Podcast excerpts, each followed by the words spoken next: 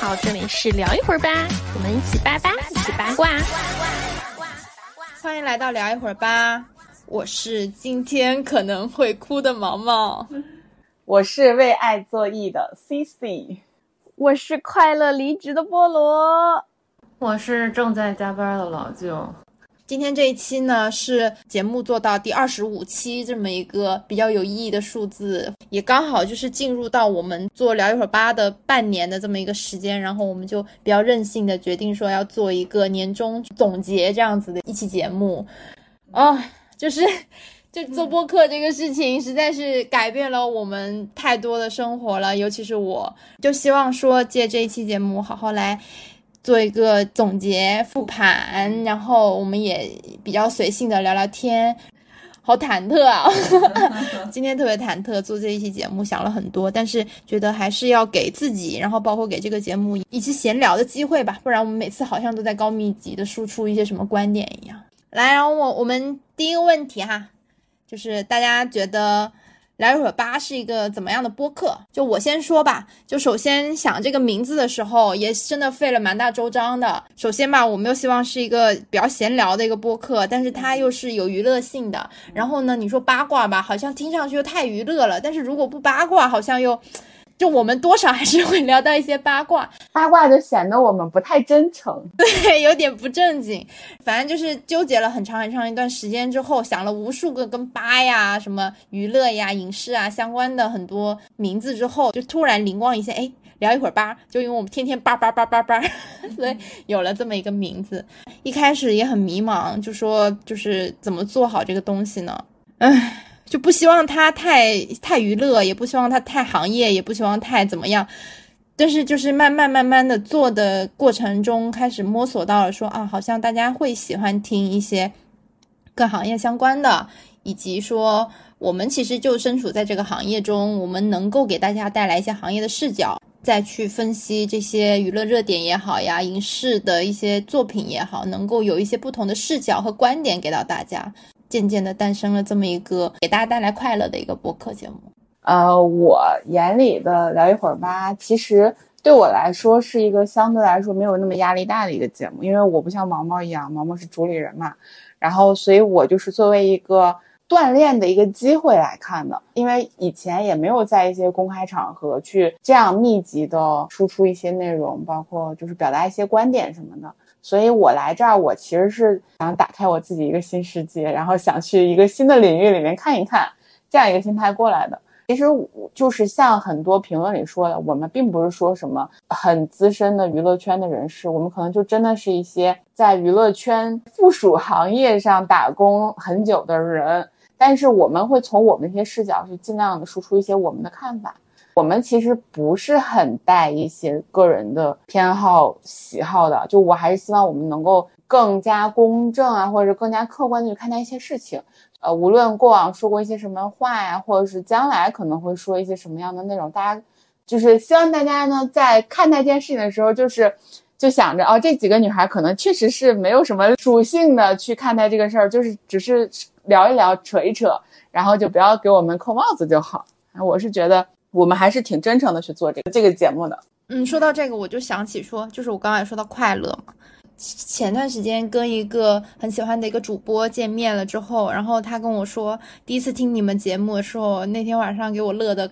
开心的嘎嘎乐。他跟我说这个的时候，我就哇，好开心啊！我做的节目居然能让我喜欢的主播觉得说，听我们的内容，听我们聊东西，收获到了快乐。我觉得这个点让我觉得特别的疗愈，就是可能做这个节目的过程中有很多的问题，很多的困难要去克服，然后包括我自己其实每周都在挣扎，就是包括周更这个事情，其实对我来说压力蛮大的。我其实自己还有别的东西在做嘛，所以就有点累。但是每当想着说我每周更新了之后，有人能够通过我们做的东西收获到快乐，然后或者收获到一些有用的内容知识。只是轻松的过了这一个小时左右的时间，就是 OK 的。对，我就觉得很很值得，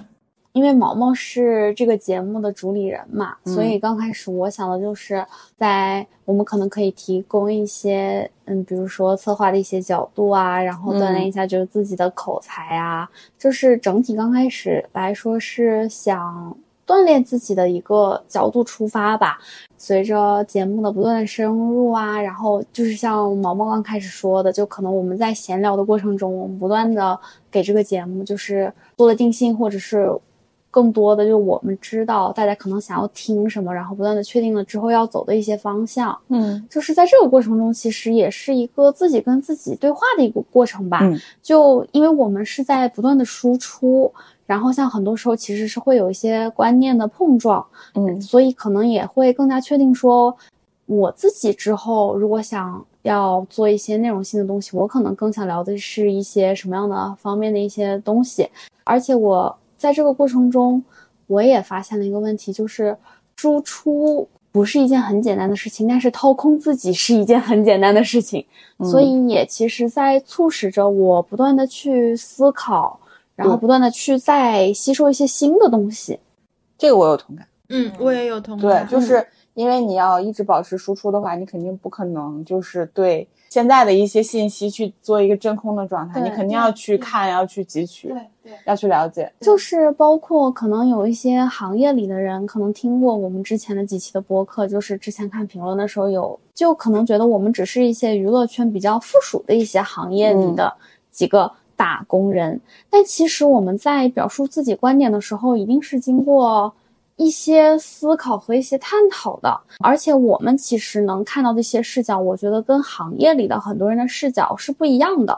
因为我一直觉得，有的时候就是当局者迷，旁观者清，是因为我们在一些其他的附属的行业里。就包括我们会接触到圈内人其实接触不到的一些流程，以及我们会其实比他们经历更多的一些沟通的一些流程。我们对接的口子更多，对我们对接的人更加的复杂，所以我们其实可能对整个大局观来说，会跟他们看的角度是不一样的。所以就其实，在这些方面，就我可能以前在做一些影视工作的时候，所想的东西，可能其实没有我现在所想到的东西要那么的深刻。我觉得是成长了。我自己的感觉就是这样啦，请这位正在加班的，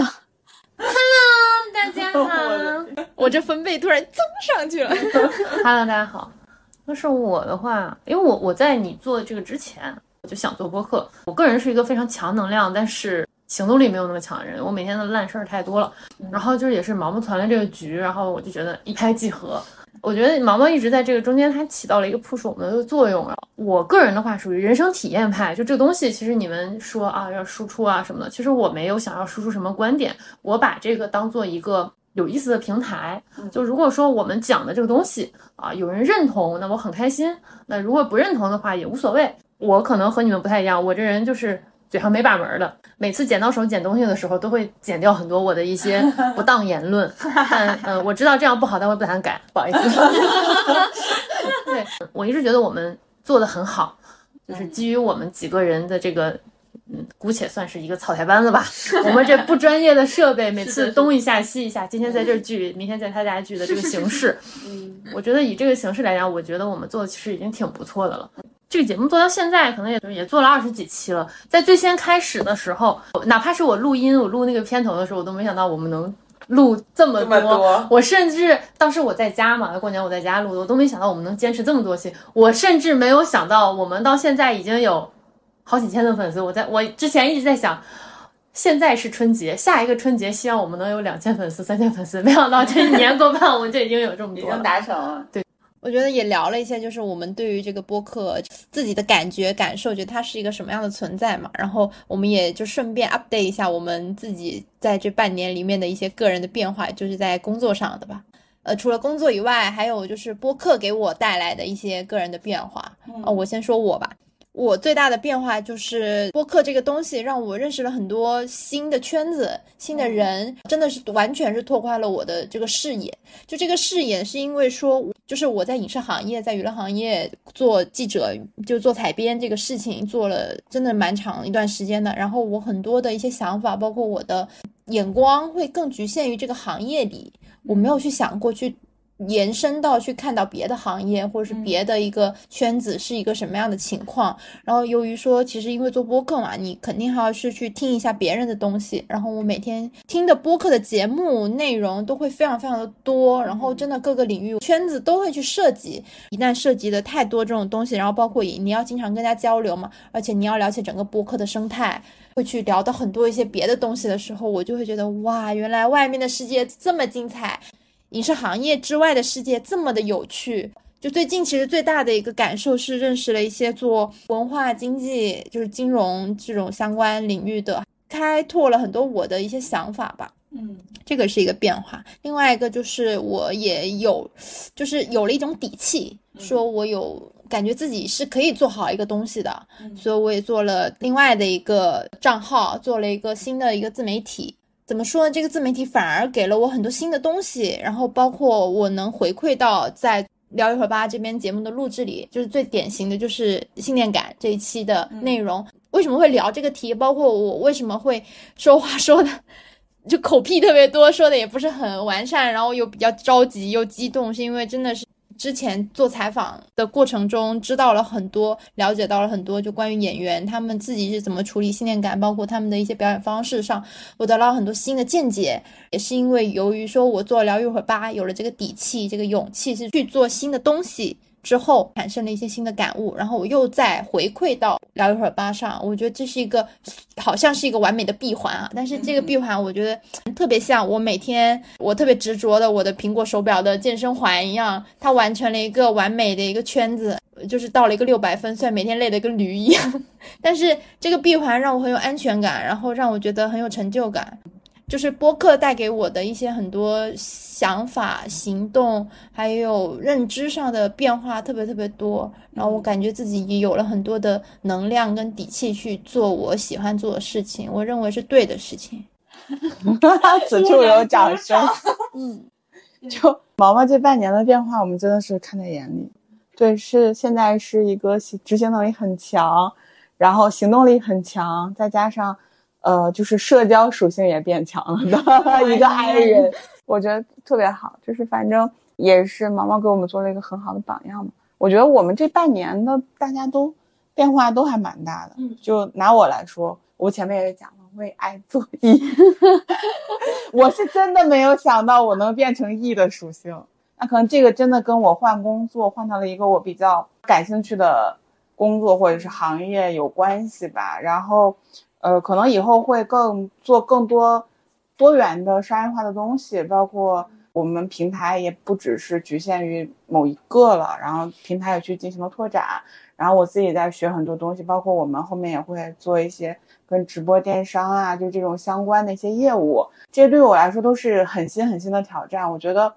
就是像毛毛说的，对一件事情很很感兴趣的话，你会有很大的动力去深耕它，去挖掘它。因为我现在虽然说直播电商对我来说是一个很，就是包括那些陌生的平台对我来说是一个很很新、很有挑战的事情，但我觉得我现在不太局限于我自己的一个范围了，因为原来可能更就是趋同于自己的兴趣嘛，嗯，就一定要做什么，一定要做什么。那现在的话，我我感觉我自己边界拓宽了，这个可能也是跟我。就是这两年的工作经历都有关系，嗯，不是说我不热爱某个行业，而是我知道自己要啥了。工作和爱好，我可以做一个很明确的分割了。对，这个也是很重要一点，就是我也是很能很早期的时候意识到说，工作跟爱好是两码事儿。当然，很多人都是爱一行干一行。我我说实话，我当然我觉得所有很多的人，大家开始想要做这个行业，做我们娱乐影视，嗯，都是因为说喜欢这个东西，感兴趣嘛。对。但是我觉得，如果说你的喜欢给你带来的负担，那你就千万不要再继续做下去了，那会是一个很严重的事情。如果说你喜欢的同时，你在做这个事业的时候，你觉得，哎，那我是轻松的，我是能够从它之中获得一些收获、一些益处的话，那我觉得这份工作是对你人生有帮助的，就是可能它。薪资不是很高，或者说他要需要一个很漫长的一个潜伏期，或者怎么样，它是一个潜力股。但是呢，它能够给你带来这种精神上的愉悦、精神上的满足，这一点是很重要的。我觉得大家就是这半年来对这个事情的 一个思考，好像都上升了一个台阶。不管是身处在什么样的一个位置或者遇到遭遇到了什么样的一个情况，我觉得我们对这个事情的看法又升了一个 level，嗯确实是这样。刚好这一周发的这一期节目里，就有一个小朋友就是。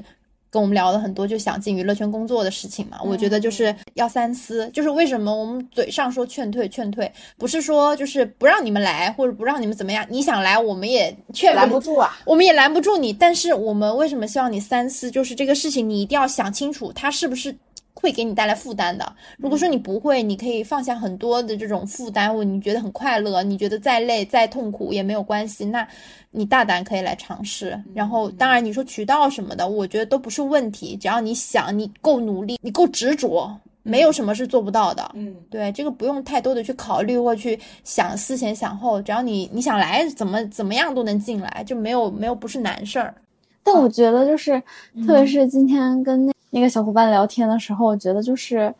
不能过于抱着爱的滤镜去看这个行业。对就是我们四个整体的感受就是，这个行业没有大家想的那么好，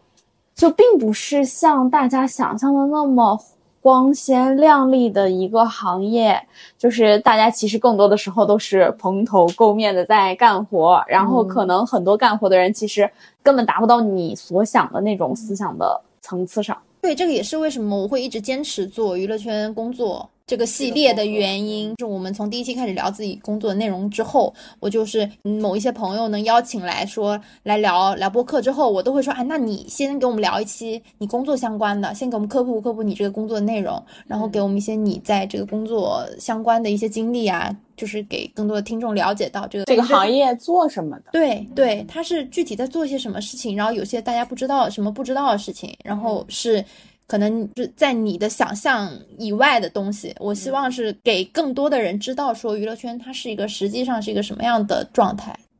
菠萝说一下自己的个人变化，我菠萝这半年应该感变化最深吧。嗯，我自己的个人变化就是，其实可以从我参与的这几期的片头，就是每次大家的介绍的时候就可以可以看出来有个，进阶？对，有一个进阶，之前是什么样的？很久没看剧啊，然后就不是联系到我们为什么很久没有看剧的这个原因，然后就是之前也经常说自己是有声的制作人，然后现在直直到现在就已经变成了一个嗯，自由自由者，自由身 is free。恭喜恭喜！就整个已经是嗯快乐离职的这么一个状态，就是我觉得这半年也就是节目见证了我们每一个人的成长吧。嗯然后，而且其实我感觉就是可能通过我们本来平时就爱聊天儿，嗯然后不停的聊，不停的聊，不停的聊，大家可能就知道了自己今后工作更想要走的一些方面。比如说，C C 在今年也是换了工作，嗯然后我嗯也勇敢的 从我的垃圾公司 离职了，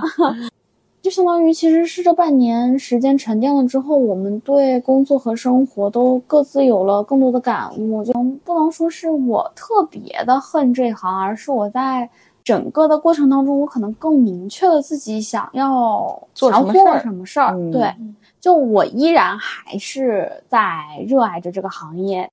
我觉得恨可能会有吧，因为大家都在这个行业里或多或少的受到嗯各种各样的伤害。其实，对对对，也没有恨到那种完全退圈儿了，对对对对老子不干了。就以前从去年开始吧，其实其实有一段时间情绪特别的不好，就是经常 会有一些情绪的爆发的阶段。然后那个时候也不知道自己可以怎么做，就可能也是通过自己录制了节目之后，会更加的敢于去表达自己当下的那个时候的情绪吧。嗯然后嗯，也会想着说，其实更加好好的表达和沟通了之后，这样才能让所有的东西在和谐的推进下去。嗯，然后也要对一些傻逼勇敢的说不。我觉得菠萝还蛮明显的明显的，就是因为我中间我跟菠萝聊了非常多次，因为我我跟菠萝会比较特殊，我们两个都是比较偏内容向的创作者，因为我是采编嘛，但他是完全是做这种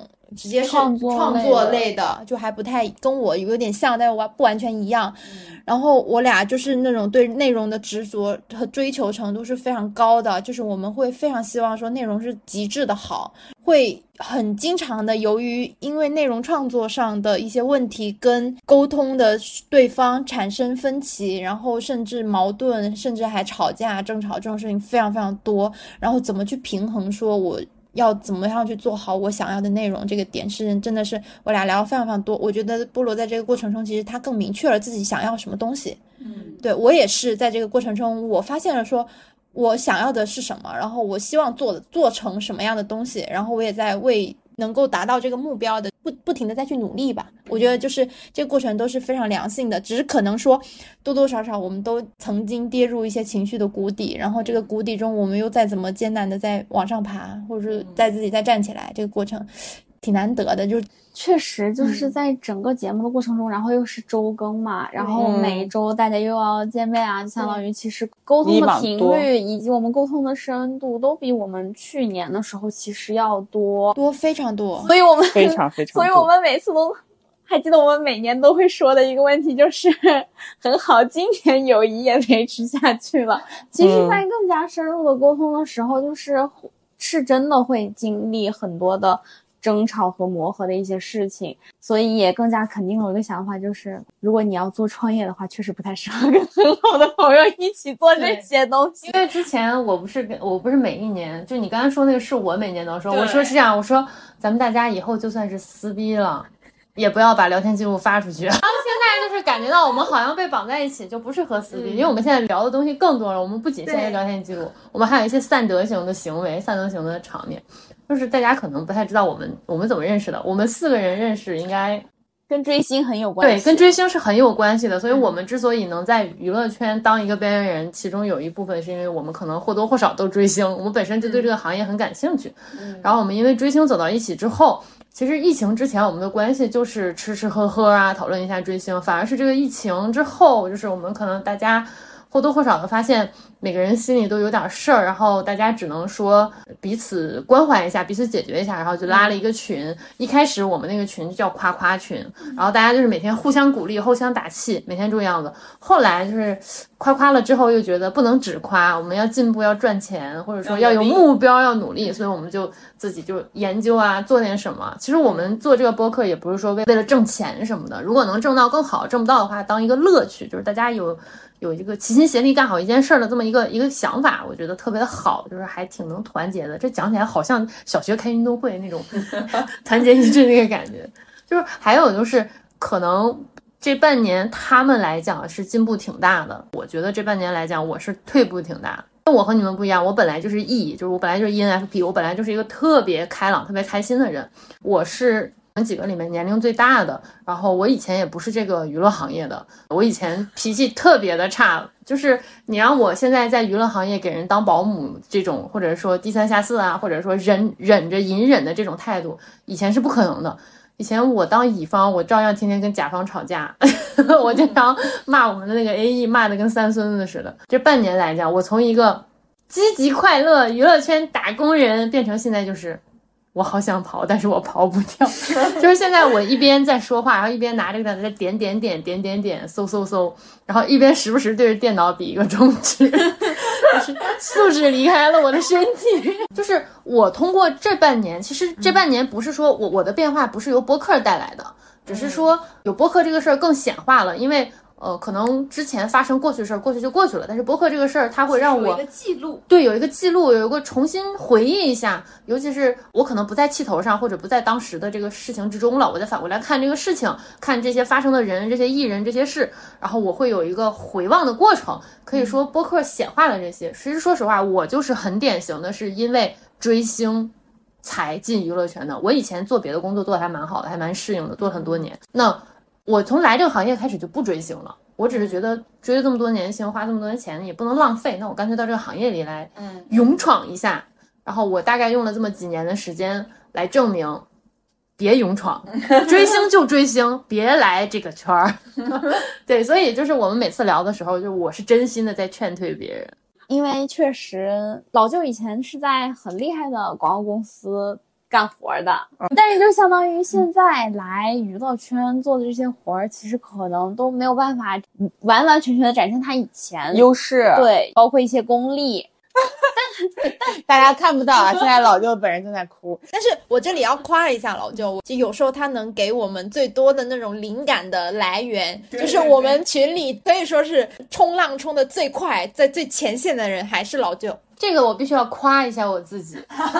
可能是因为职业的原因，还有因为我本来就是星座，我我是双子座，又是 ENFP，就是我就是一个彻头彻尾的神经病。我和他们不一样，就是他们可能我们在聊天，然后他们可能聊了十句，有八句九句都是重点，然后我可能聊了一百句废话。可能有一句是点睛的，我但是九十八句都是废话。如果他们能耐心看完我九十八句废话，那可能能发现我绝妙的一点。没有老舅，老舅还是给我们节目贡献的非常多的金句的。前十年过太爽，现在就啊，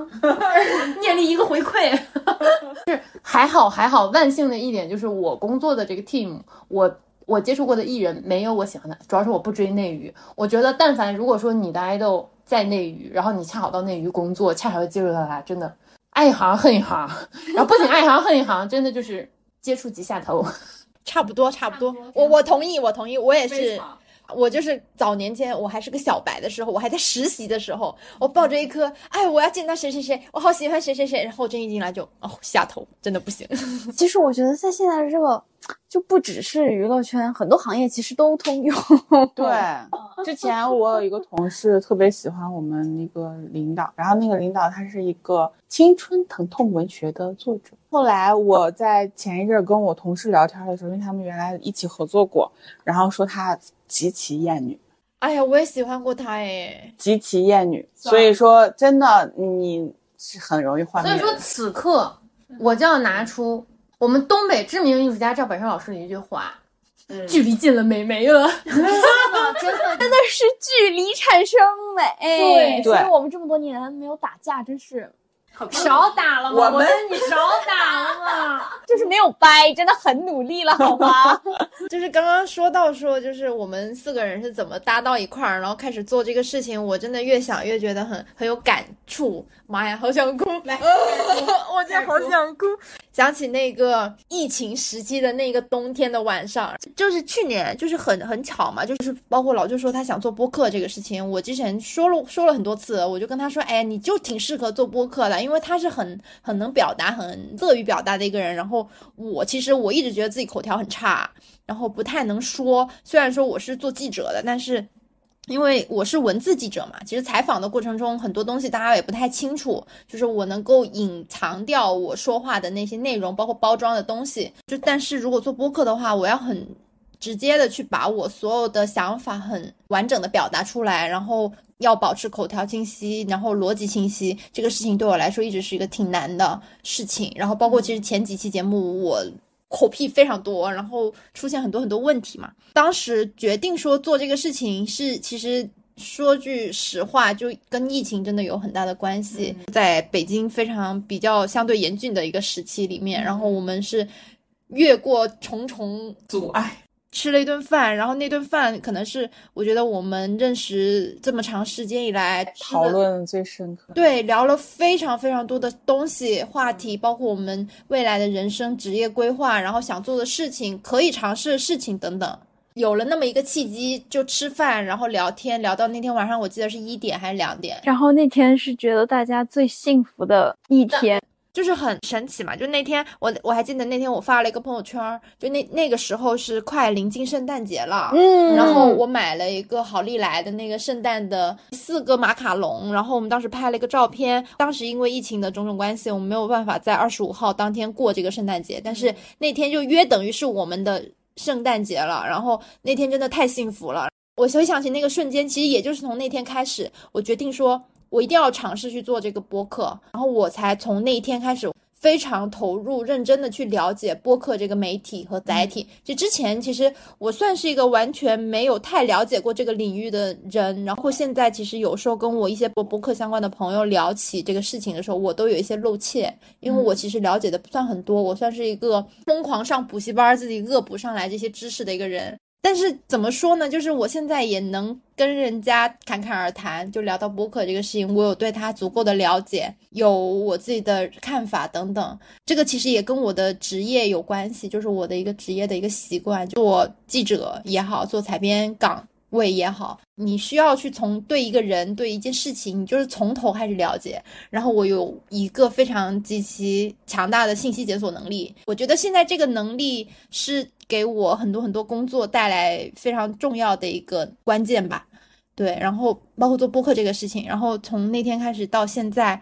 我现在回想起来，我非常感谢当时的自己决定要做这个事情。其实当时决定的不是做播客。是做副业，其实大家每个人都有决定好的，说哦，我要做什么相关的，做哪个菠萝。当时说的是想做制作嘛，制作嘛，广播剧领域的嘛。然后完了，大家都有自己的想法，包括做课程啊什么的，这就聊的非常多。当时想好的要做那个东西，现在现在也做了，就是补戏嘛。想的反而没有说要做聊一会吧，但是聊一会吧是我们所有的。一切的开始，这个事情，我觉得到现在对我来说，这个意义可能会比这个节目它得到了多少订阅、多少播放量、多少关注来的更重要一些。跳回到，其实我们刚刚聊了很多，也是说到了一些这半年来的一些感受啊，跟想法都融入到我们前面讲的嗯这个话题中了嘛。然后我其实最大的感受，我当时前段时间，因为我们大家有听节目或看节目也知道，说我们接了一个商务嘛。在接到这个商务的邀约的时候，我其实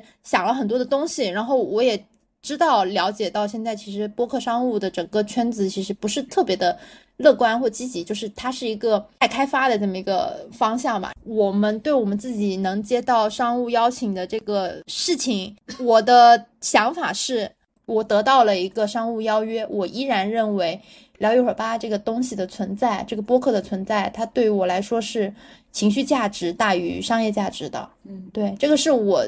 前段时间一个非常明确的一个思考。聊一会儿吧，给我带来了非常非常多的底气，给了我很多的能量、动力，还有勇气去做。当我的生活发生了一些事情、一些波澜之后，我回过头来看，就是我还是很感谢有聊一会儿吧，它是我不管在情绪、心心理状态多么差的时候，他都是我一个最大的支持。就包括到今天也是，就是我无数次的考虑过要不要坚持周更这个事情，这个是我自己给我自己定的目标。其实我们四个人在聊的时候，没有任何一个人要我做周更这个动作，是我自己。周更真的太难。对，周更很累很难，但是为什么我要坚持周更？就是一个是我做媒体的一个习惯，我觉得如果不保持这个更新频率的话，我可能做这个事情的热度，包括这个东西的热度，它就会慢慢往下递减。其次是我也想逼我自己一把，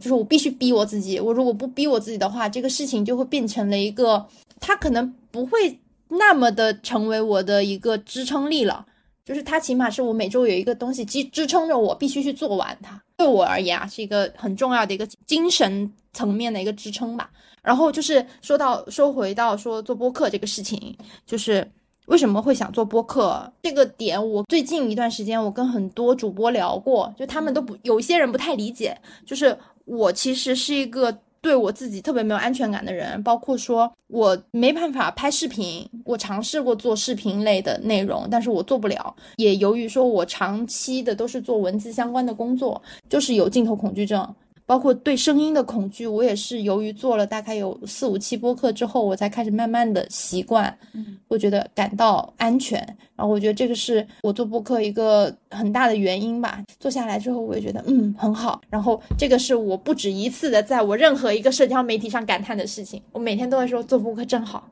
到现在就这半年以来，我最大的感受就是非常感谢当时自己开始研究了解这么一个新的领域，开始做这个新的事情，然后也坚持了下来，并且我相信以后我也会继续坚持。但是虽然我无法保证说聊一会儿吧是不是会像很多别的主播说录到。一百期啊，几百期啊，多少年啊？这个我其实不太确定，但是我只能说，我会在我可以的这段时间里，会把这个东西继续坚持下来，做下来。它到一个什么程度都可以，我都接受。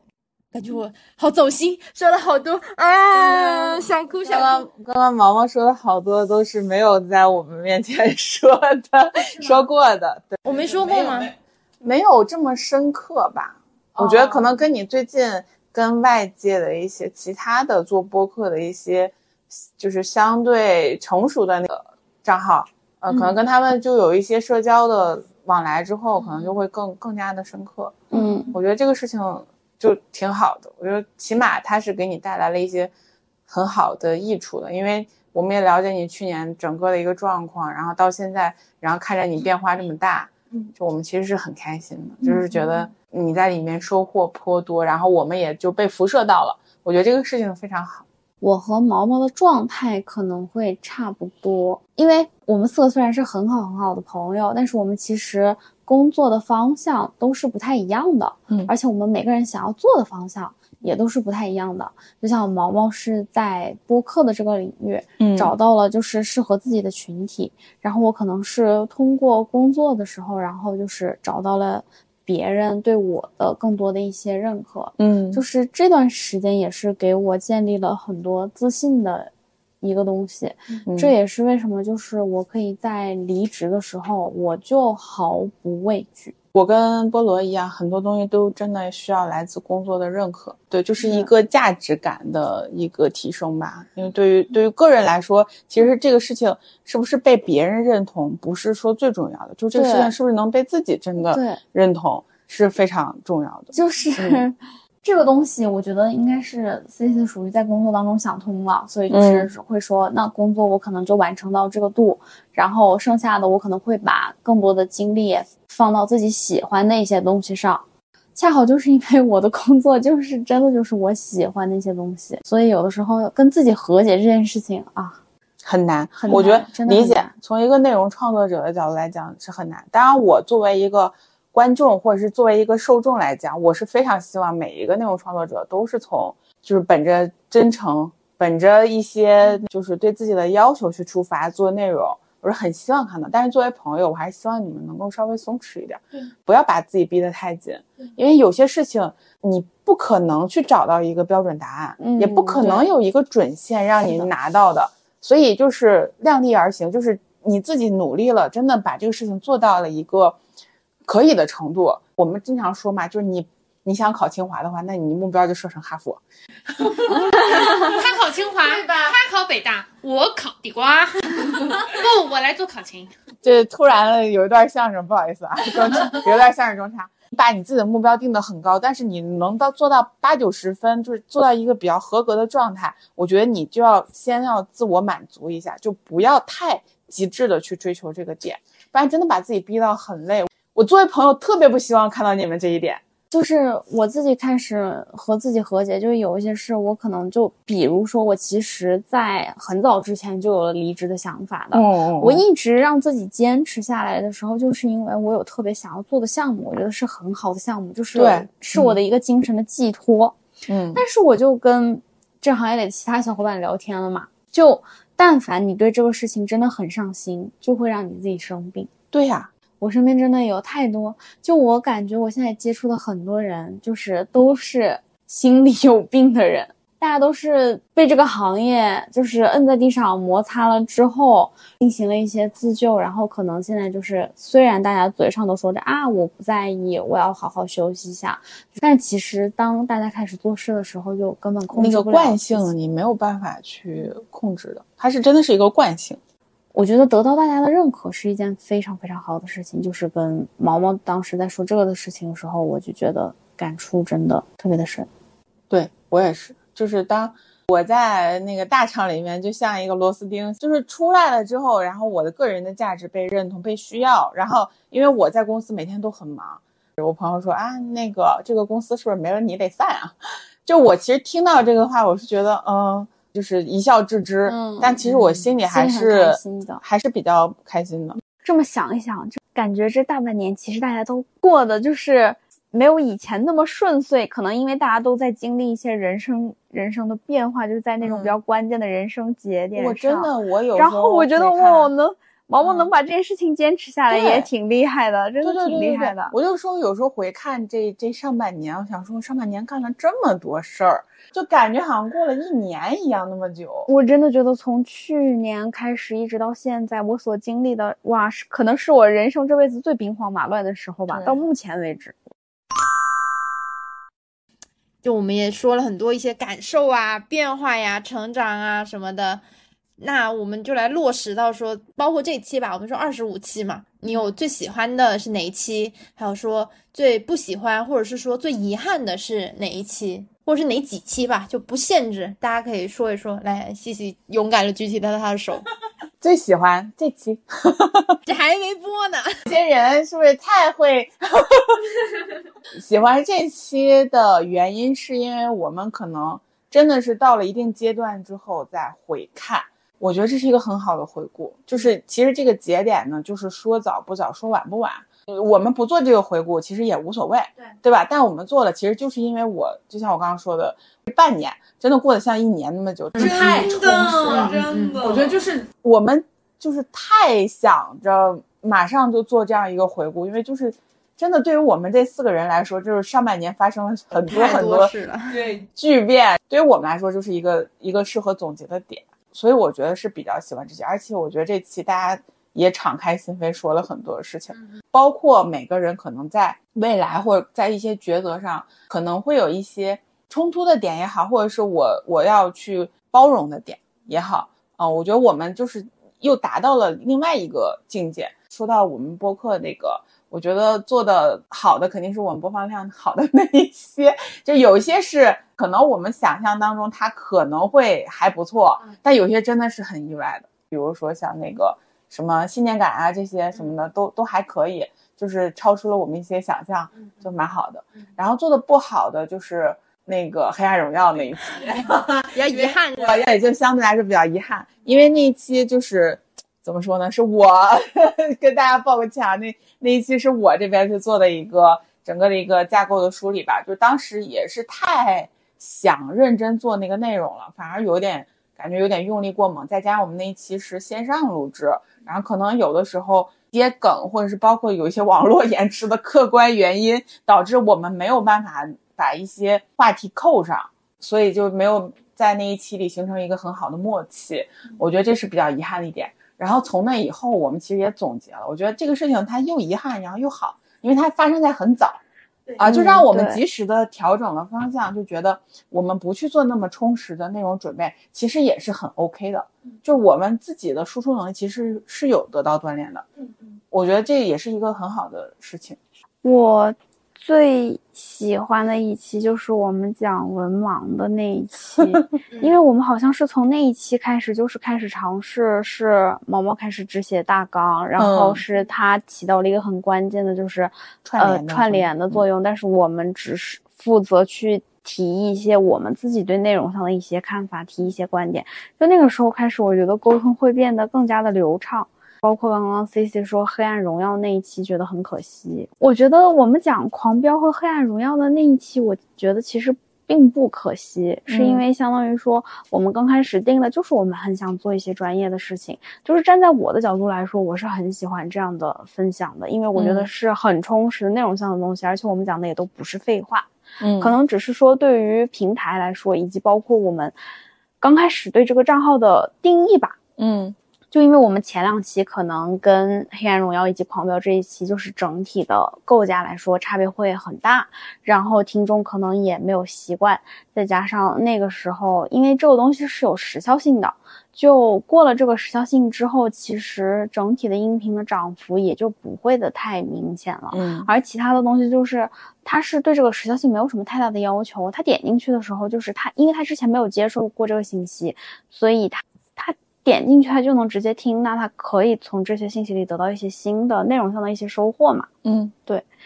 而且我觉得那几期聊的挺深，其实也挺走心的。嗯，我觉得这是对我对对我们来说其实是很好的一点，只是说从数据表现上来说不是很好。毕竟因为我自己在互联网的音频平台做过，就是编辑的取向以及这个号之前编辑有没有注意到你，嗯包括这个内容是不是他自己感兴趣的，以及他们平台需不需要这样的内容，是有很多的环节来构成的。所以我觉得也没有必要，就是因为你当时当的主策划，觉得这个不好，我觉得这个没有，这是很多事情、很多情况才导致的这一点。嗯，明白明白。对，而且那个时候我能看得出来你是很想做、很想做类似的内容的。嗯我能感受得出来。那有觉得遗憾的吗？遗憾的，我好像没有什么遗憾的点吧。我很遗憾的就是，我可能觉得我自己能深挖的内容也不是特别的多。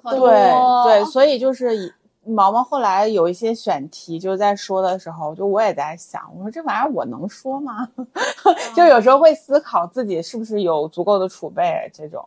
所以我现在还一直在买一些书啊，然后就是希望能增加一些自己储扩备宽一些自己嗯的知识储备啊。我觉得也通过博客这件事情吧，就让我嗯确实坚定了一个想法，就是人确实还是要不断的学习的，不然的话很容易就被掏空了。而且思考真的是一件非常有必要的事情。跟自己对话。对，包括在现在这一个节奏特别快的时代，还愿意做一些长音频或者是一些长视频的这种纯知识的输出，我觉得是一件非常有意义的事情。真的很希望很多人知道，这个世界真的不是非黑即白的，嗯大家一定要通过自己的思考，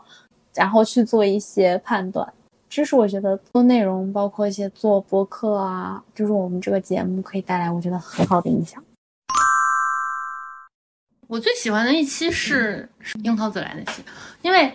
我我为什么邀请那么来？其实做这个节目就是看起来我们只是闲聊，但是其实我们做这个节目还付出了蛮多的时间精力，因为我们工作都很忙。最近这段时间我都十点多下班，然后工作到三四点都是正常，但是我们一到一到周末一卡到周末就会集中，然后尤其是当我们自己邀请嘉宾的时候，我们会花很多的财力，真的花了很多钱，因为我们自己四个人自己录的时候，其实可以随便找一个地方随便录一下，就是简陋一点。但是我们但凡是邀请嘉宾来、邀请朋友来的时候，都是花钱定位置，然后请人吃饭啊，前后乱七八糟这些事，其实花费了很多钱。然后为什么说我最喜欢的是那个经纪人朋友来那一期？因为很多东西我们没法说的很明确，因为怕暴露身份，怕掉皮，在这个圈子里没法干。但是那个真的是我认识的一个也是有巨大能量的朋友，他身上也经历了很多很多的事情，包括到这个行业来，后来生了病，然后做手术啊，然后全麻插管，就各种事情。但他真的仍然对这个行业有所热爱，然后很正向，就是。我很喜欢他过来的一点，就是我邀请了很多人，同业的，还有已经离开这个行业的，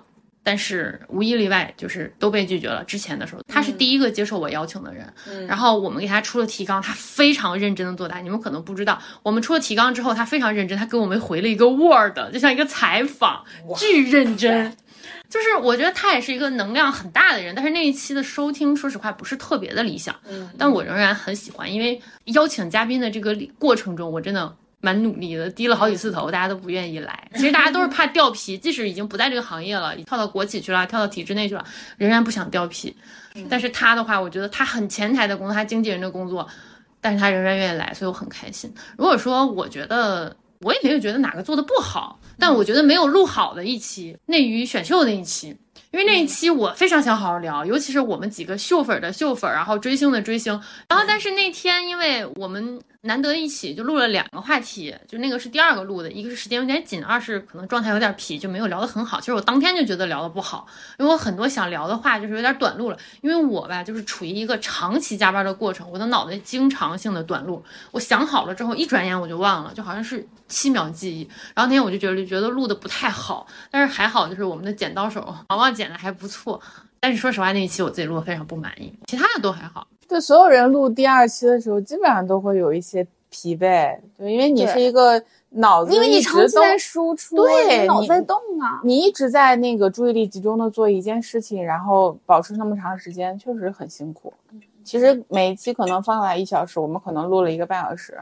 对，这个就是很多听我们节目的观众不了解的，就是我们其实很多期都是集中的，就一个下午，我们就为了保证周更这件事情，对是真的很努力。为了周更嘛，然后我们一次录两个话题，然后一次一个话题可能录一个小时到两个小时之间，然后中场休息可能就休息个十来二十分钟，半个小时没有，我们就又开始录下一个了。有时候真的还蛮累的，但是就是也很感谢我的朋友被我这么 push，其实是我在 push 他们，我每天我每周都会 push 他们，来来来聊聊聊，来来怎么怎么样。但是说到这个一个一一次录两期这个事儿啊，我。有一个特别大的感触，就是因为我到后期我开始做补戏嘛，然后因为做补戏的话，那边是有很多很多要做采访的，就我采访的量会更大。然后我如果还要保持聊一会儿吧的周更的话，我就会时间压缩的非常紧，就会经常出差啊什么的。有一次我印象很深刻是。我那上一个周我在上海蛮奔波的采访啊什么的，饭也没吃，然后就挺累的，然后回北京，然后刚好就约了说那个周末跟 C C 跟老舅我说哎我们录个播客吧，那个波菠萝有事儿吗？还是什么？忘了，然后反正就那个周吧就说哎我们录一期吧，那天下午我们三四点吧才开始录。那期很神奇，录完之后我跟他们说我说哎呀真好跟你们录播客在北京。虽然在上海，我也录播客，我也跟找别的朋友说一起聊天啊什么的，但是我有一种特别踏实的感觉。我首先第一个是啊，有内容了，就是我这个周五我能更新了。另外一个是跟他们一起录，我特别踏实，我脑子转的就是我虽然也要一直动脑想提纲，包括一些控场，但是我跟他们录，我相对放松很多，我就能够放心的去交给他们，能够给到我一些我能够接下去的话题。啊，即便他们就扯远了，我也有信心说把他们扯回来，然后或者是说我们是可以直接打断的，对，这对这个是一方面，另外一个就是他们在聊的过程中肯定能给我一些很新的我。没有想过的东西，我又很快的能够接上。我不会说我在录的这一两个小时内，我脑子是从头到尾动不停的。我有一些喘息的机会，这个也是由于说我们就是一个是我们认识的时间比较长，另外一个是我们录了很多很多期，形成了一种默契。这个东西是我觉得哇特别有安全感的一个东的事情，对。就说回到说最喜欢的一期节目和最遗憾或最不喜欢的一期节目，就这个东西为什么我等到最后才来说？是因为我其实真的是选不出来。就是大家所看到的二十五期节目里面，每一期都是在我的刀手下 诞生的，就是每一期节目我都是 听了无数遍。对我是听的最多的人，然后包括我从一个电脑白痴到现在能够。比较熟练的用这些软件去剪辑，然后怎么样做到更流畅？嗯，就如果说，我觉得就与其说最喜欢和最不喜欢，可能我觉得最关键的一个节点在文盲那期，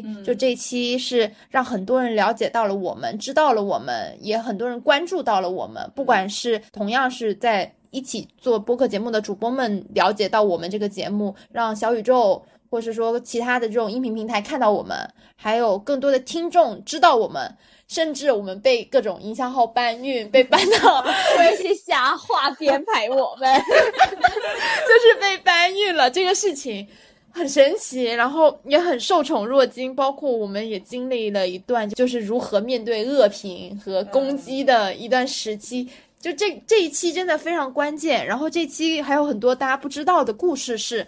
就刚刚菠萝也有提到，是在这一期之前，我们其实每一期都是有很完整的逐字稿的。我们每个人把我们自己针对毛毛的提问，就是会写一个大概的一个提纲，然后所以就是互动的时候可能会没有那么顺畅。只有我是脱口秀吗？对，只有你是脱口秀。怪不得我有那么多要逼掉的地方，就是我张口就来。我们我们 I 人是需要先。打稿顺一遍的，你知道吗？就包括我们自己日常在做工作上的项目的时候。我刚我这个项目刚拿的时候，我就会想到，我靠，这个项目首先可能会出一些什么样的问题，我要怎么样的去解决？还没有出现问题，我已经在想怎么去解决这个问题了。没有稿我都要演起来，都要唱起来了；有稿我不得演起来。戏台没搭，我也吸引大发。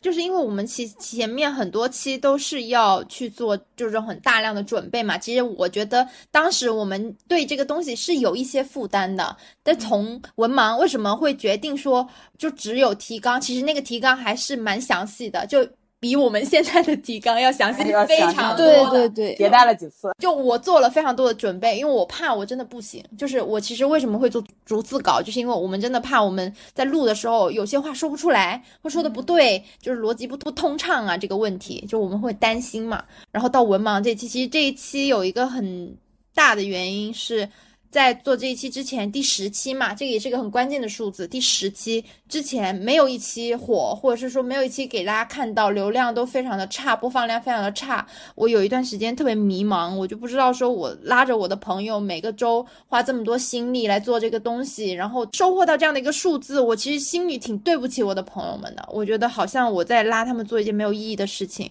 我就是在一个反复的自责当中，我想很多这个自责的情绪，我有写在那个。公号里面，我写成文字写出来了。就是当然我每天因为我每天也在听大量的播客嘛，然后我当时是听到小高的岛。小高说到这个事情，然后包括他指引了另外一个播客，就是无人知晓，就无人知晓的神篇，就是让万物穿过自己这一期节目。我听完这期，就是就孟大说他自己做播客的方式就是没有底稿，想要什么说什么。但为什么他？能够有如此大的信念跟信心去做这个事，因为他有非常强大的知识储备，这个是我们做不到的。就是他能很顺畅的，我想到一些书啊、一些内容啊，他能很快的引用这个，因为这个是因为他是孟大嘛，所以他肯定能做到。那我做不到，所以我需要有提纲，我就弱化成啊，那我需要一个提纲，但是我希望大家是一个 free 的状态，想说那要不，毕竟是第十期嘛，我觉得要么再试试，就大家已经投入了这么多精力跟时间了，我做到第十期我就说不干了，是不是我太自私了？我觉得不行，那再坚持一次吧，就这一次我一定要试一试看行不行。然后没想到这次也是第一次说相对的比较完整的脱稿，完全没有稿子，然后大家想要什么说什么。前段时间我又重新听了一遍文盲这期节目，我觉得做的很乱，我说的很乱，我在说什么，而且还在反思，但是但是又是很欣喜的一个改变，然后这个改变。也让我们后面的很多内容也变得很顺畅，然后包括我觉得或许这就是某一种神的指引，就是告诉我第十期我们必须做出这么一个改变。第十期我们也会等到我们应该有的关注跟收获，包括到现在很多很多的人跟我说起聊一会儿吧，说起我做这个节目的时候，都会说哇，我好喜欢你们文盲这一期，你们好敢说呀，你们说的真的很好，什么什么的。那但时至今日，还有很多的粉丝会时不时来我们这个节目里，这一期节目问候一下。这个一会儿我们读评论会读到，我们还有读评论这个环节呢。然后就是会很很感谢吧，就这一期真的是一个很重要的节点，就它不能说是最喜欢的一期，但是它必须是一个很重要的一个阶段。对，然后说到说有遗憾的。遗憾的那太多了，我觉得录的不好的，说的不好的，我嘴瓢的，怎么怎么样的太多了。但是艺术就是充满了各种各样的遗憾呀。对对对，没有对比哪有进步？对对对，或者说比起遗憾，我可能更说是最勇敢的一期吧。这一期是个黑暗荣耀的下期，嗯，因为这期里面我讲出了我自己经历校园霸凌的这个事情，就这个事情。对我的影响实在是太深了，就时至今日，我回想起被霸凌的这段时间，我还是会想哭。然后，包括他对我的，就是我的一些后面的人生发展，包括我的性格养成，有很大的影响。我愿意在我的播客里很勇敢的说出这件事情，包括我也预料到，我可能我以前的同学会听到这一期节目，我自己很勇敢，我敢说出来这个事情。虽然这一期的。播放量是我们所有的节目里最少的一期，但我也觉得没有关系，就是我敢把这个事情说出来了，我敢借着《黑暗荣耀》这个剧，我去讲出我的故事，我觉得是很勇敢的一个事情。然后包括也得到了一些很好的评论，比如说他会有观众很关心我说你有没有报复回去，然后还会有人说觉得很有同感啊，就大家都有经有过这样的经历，我觉得对我来说很很有意义的一期节目，虽然它不是。最好没有什么流量，没有什么数字，不是最好，但是它对我来说意义很重大。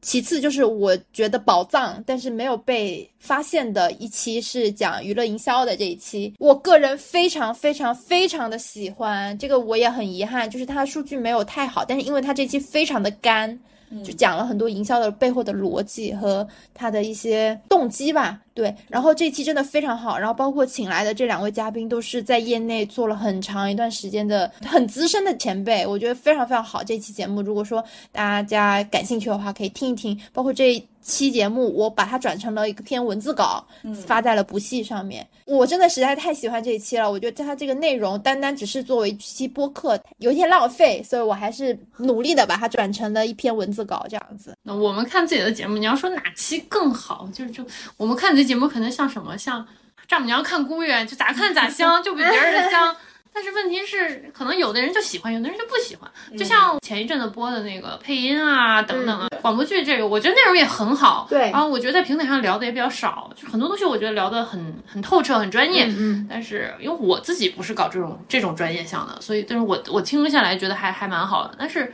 你要考虑的是受众的一对个他范围。喜欢听这个话题的受众可能就不在这儿。但我觉得这无所谓，因为我们广播剧那期聊的真的非常的非常好。对，我是觉得他现在没有这个喜欢听这个的受众，但你这个东西会一直放在那，也不可能说突然就注销了，突然就消失了。只要它一直存在，总会被人听到的。你好东西肯定被人听到的。说到这个，我还刚刚就在翻，我还有一期我特别特别喜欢，这个也是我第一次大胆的去找编辑自荐，就是找妈妈来录母亲节特辑这期。母亲节。这期我非常非常的感谢菠萝妈妈，对，谢谢菠萝妈妈。这期我非常非常喜欢，然后这期也是得到我一个朋友的的鼎力支持吧，就说就是很好这期节目，而且刚好在母亲节这个节点，然后他也说你完全可以去跟编辑推荐你自己，然后也推荐成功了。我第一次感受到自荐的力量，就是我不要老觉得就是等着别人来发现我们，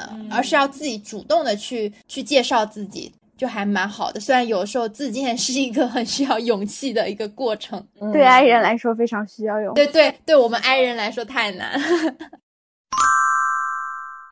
我们想的就是做一个 Q&A，还有一个读评论的环节。然后 Q&A 其实不是很多，然后其实有一些评论也有对我们发出了一些提问，我们就从评论里来回答吧。让我们期待一下。来来来，我们来开始读评论啦！锵锵锵锵！然后首先是艺人宣传的这一期节目，有一个听众留言说这一期被逼掉好多，吃瓜没吃明白，哈哈哈，好想听原因。这个事情是我为什么拿这个评论，就是因为我们节目里经常会说八卦，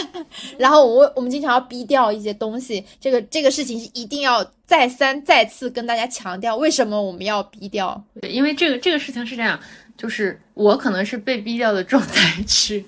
一方面是我说话本来就没有把握，二是我们不能真的提名字。其中一点，一是怕被粉丝攻击，但是这还是小事儿；二是怕被艺人起诉；三我会掉皮。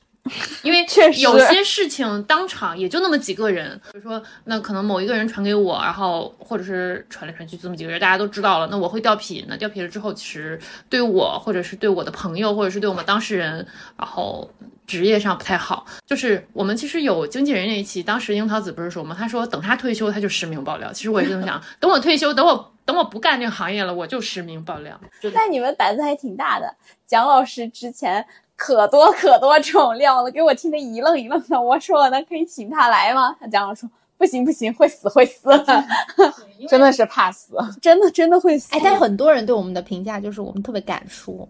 啊、我们只是敢评论某个比较显的事情了。但是有一些听来的八卦那种真的太离谱了，那种怎么对？如果说是什么事情已经很显化了，我们去评价它一下，或者说浅浅的犯两个贱。嘴嘴两句是可以的，但很多东西不是显化的，还没有说放到台面上来讲。包括现在很多八卦，我们也不敢讲，就是粉丝一方面，然后艺人工作室一方面，还有就是怕对我们自己的职业生涯造成一些影响。影响。本来我已经是边缘打工人了，现在万一因为这点事儿再一脚把我踢出，当然了，如果我们哪天有个什么。有个千八百万的投资人投我们节目，那我我立刻去马，我立刻把这逼全给去掉，我就直接点他的姓名。还有另外一个要强调，就是我们会请很多嘉宾嘛，然后其实有时候有些打码是嘉宾那边给到我这边要求说，希望啊这个东西我给逼掉，然后因为也是怕给嘉宾带来困扰和麻烦，尤其是他们工作上的，我们请他来录这个节目，其实没有给他们什么出场费，就顶多我私人请他们吃个饭，或是大家都是朋友聊聊天什么的，就就我个人的就是邀约吧，所以也不希望给他们带来困扰。然后我们节目是非常非常尊重我们每一个嘉宾的，只要嘉宾提出说啊这段给我删了，或者这段给我逼了，即便他再精彩再劲爆，我们都会完完全全的尊重嘉宾的意愿。对，这个是我一直秉承的一个信念。而且而且我不得不说一件事情，就是在我们看来真的很精彩的内容，就是在别人没有在这个圈里待过的人听起来就像假调啊。嗯，对对，是的。这也是很。万一再告诉我，呃，告我们一个诽谤，对，就是因为他们不知道这个就是尺度嘛，嗯就不知道大家都玩的到底有多花。对，我觉得其中还有一点是这样，都不用说现实和工作中的这种啊，就只是说，呃，我们不同的岗位，因为我们有。我们四个人里，其中认识知道这个艺人，当时遇到他，对他好评不错，然后也有嘉宾来，然后嘉宾的立场和嘉宾的工作上接触他，这个人就非常不行。就是我们不同的岗位接触到这个人，他都散发着不一样的气息，对对然后对对都是这样的，所以我们直接点他的名，其实不太公平。有的人他可能私下里挺狗的，说实话，有些艺人私下里挺狗的，但是他演戏特别的好。嗯，对，有些人可能演戏演的很很很水，很很很不太行，但是他私下里其实人特别好，所以说我们讲八卦归讲八卦，大家听了笑了乐了就得了。如果说太细究这个东西，其实也不太好讲，因为我们接触他的只是片面的，对大家听个乐呵就行。而且有的时候也跟他的情绪啊什么的相关，他可能就那个时候你你遇到时候，哎，你赶上了看，对，你就赶上了。尤其是文盲那期嘛，就是我本人不好意思，我点名了几位，就是为什么我敢说呢？就是这个敢说出他的名字，其实我是觉得这个事情不是很严重，也不是对他一个人格的诽谤，就是我一个当下的感受，我觉得怎么怎么样，其实还是更多是业务上的一些探讨，并没有对他进行一个人身攻击，也不是八卦。对呀、而且也有评论为我们站台说，其实我们还是帮那些所谓文盲去圆了场的，就是给他了一个台阶，也不是说完全的抨击，对吧？哎，这现在说到文盲哈，然后我们现在就来读文盲这一期的一些评论，因为文盲这期的评论实在是太多了，然后到后来我们其实有一点就是回不动了，然后就没回。我也压根儿就不看了。其实文盲这一期，当时你们有点被这个突如其来的这个播放量给给 shock 到了，然后尤其是被一些评论，其实当时是有点影响你们的。然后这尤其这一期没有我，我有一些事不关己，再加上我已经看惯恶评，无所谓。来，我们来读一下这些评论哈。有一位那个听众说：“你这个标题起的，一天能盘点完吗？你应该反向盘点，点评那些不是绝望的文盲，这样比较好控制节目时长。” 我喜欢，好喜欢，和我一样有买啊。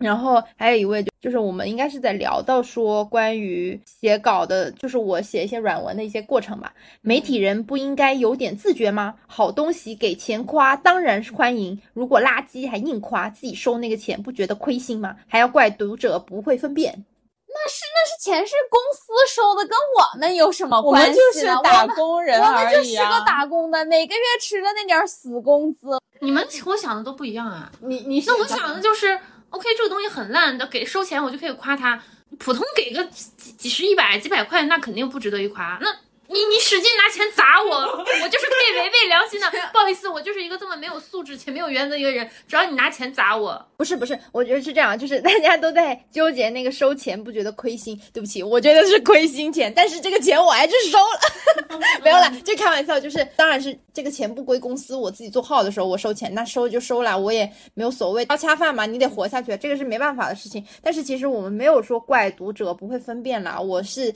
一直在筹划说做一期节目教大家怎么分辨，因为我从一个我经常写这个东西的一个角度，或者说我其实我们基本上一眼都能看出来哈。从业者能够一眼分辨，我其实还是蛮希望教大家怎么分辨的。然后有时候也不要冤枉到我头上，因为我最近就好几次就是被冤枉了，就是我的本职工作上会莫名其妙收到一些留言说啊，你是不是叉叉叉叉叉叉电影？你是不是又恰饭了？你是不是又收他们钱来夸他？如果说你下一篇文章是夸他们的话，我就是觉得你在收钱。我其实很多时候都想说，救命！现在片方没有钱给我们了。所以其实挺挺冤枉的，我是觉得冤，这种时候我会觉得很冤枉，很无语了。以后有机会吧，做一期节目给大家科普一下。接下来就是，可是他们赚二零八耶，不能要求吗？这位听众还有一条，德不配位，他们拿的钱还不能要求他们比普通人更好了吗？当然可以要求了。说个实话，以我来讲，我接触过艺人，我我我疯狂想要求你们，因为他们挣二零八，其实没有半分钱挣到我们身上了，对就是我们的工资是死的，我们可能陪他熬无数个夜，我们拿的还是这些钱，但是他们熬一个月可能几万、几十万、上百万的收入。你们有的心情我们也有，但我们可能不能说的那么直白。我在这方面是认命的。很多时候就是他的经纪人，他的公司都控制不住他，我拿什么去控制他？会有很多人限制我们的工作的。而且真的有的钱真的只能二零八挣，这个上期我们不是已经 讨论过了吗？我我是想，我我是会考虑，其实大家很多网民想的就是，我们为什么要去心疼二零八啊？他们二零八，我们凭什么不能对他有要求？呃，可以有要求。嗯谁能说服他？对，其实我们和大家想的一样，就是除了我们可能是这个大家口中说的娱乐圈边缘人之外，我们本身也是吃瓜网友，我们跟大家想的是完全一毛一样的。但是我们如果说我们去要求了，我们去做了，他真的能改变，能改变他的片酬，能让他少挣点，我多挣点，那也行。我对他高要求、严要求都可以，但问题是我们说了也没有用，我何必呢？我就想开一点。其实并不是说我为二零八洗地，我又追过星，我现在又在艺人这边工作，我已经完全就是对这些人没有任何希望。因为他们思考的思考一件事情的方式，跟我们打工人思考事情的方式是完全完全不一样的。就你且不说二零八本人，咱们就且不说艺人本人没有什么文化，有很多文盲，艺人身边的人都极多人没文化是文盲。是的，是的，就是我这种，我已经觉得我是文盲，我在我其他朋友圈子里，我都觉得我是超级文盲的人。我甚至能在一些团队里能找到一些优越感，你就可想而知这个行业的文化水平以及个人修养，真的不是大家想那样。你对他有要求，他身边的人都没人提点他，他自己能有什么自觉性吗？而且更多的就是这个是一个市场的行为，是一个需要行业去控制的，哪能哪能是我们说你要改就改的呀？我们人为言强，对我们又不是资本，资 资本要是能让他改，那他肯定能改。资本但是趋向于流量啊，对，但是资本就反而就是捧出他们这些臭毛病的人。嗯，得说一些正面的。来来来，我们来一些，就是文盲这期哈，第一次听你们的播客，果断关注，决定将你们的每一期都听一遍。谢谢。我会去检查你作业的哟。我属于不太在意评论那种，但但是我仍然有时候会被感动。可能在你们看来，我是一个非常之我会比较去回复那些很真诚的跟你互动的那种评论。是是是，我我可能相对来讲，我也有感性的一面，但我不太表达出来。但我有时候看到也我也蛮开心的。就我觉得，如果收到那种很正向的评论，我真的蛮开心的。感谢对我们的认可吧。广播剧这一期来读几个还蛮感动的评论。有一位听众他说。广播剧陪伴了我高中时最难熬的时光，现在已经大学毕业了，广播剧的发展也逐渐形成体系，希望都越来越好。来，广播剧从业者，我也希望越来越好真的，我想吃这碗饭啊！求求了，求求啦，求求老天爷了！那个 P.S. 此刻的画面是菠萝同学在拜天拜地，我真的在用全身来祈祷，非常的真诚。该说不说，挺神道的。然后还有一位，我我读名字吧，呃，这位听众名字叫可恶的低密度脂蛋白。然后他说这期小姐姐们聊得好哟，语言逻辑清晰，音调也好听，听感愉悦，棒！谢谢你，因为我们这一期自己聊的时候就很快乐。对 我伤心了，这期没有我不行，能不能辛苦你，你再有我的一期再夸一下，很 虚荣的。好好，我再找一期，找一期。然后还有另外一位，也是就是这期我们抽奖抽到的一位朋友 S D K K，然后他的回复是破云真的很难不赞同了，觉得很可惜的一部剧。是的，是的。说到破云的，还有一位也是前两天回复叫团迪迪，他说破云广播剧确实太令人失望了，广播剧的 C V 竟然口齿不清，凭着对原著的喜爱花了钱，第一季甚至没听完。但是我真的很喜欢林，我是这部剧的邪教 CP 的 粉丝，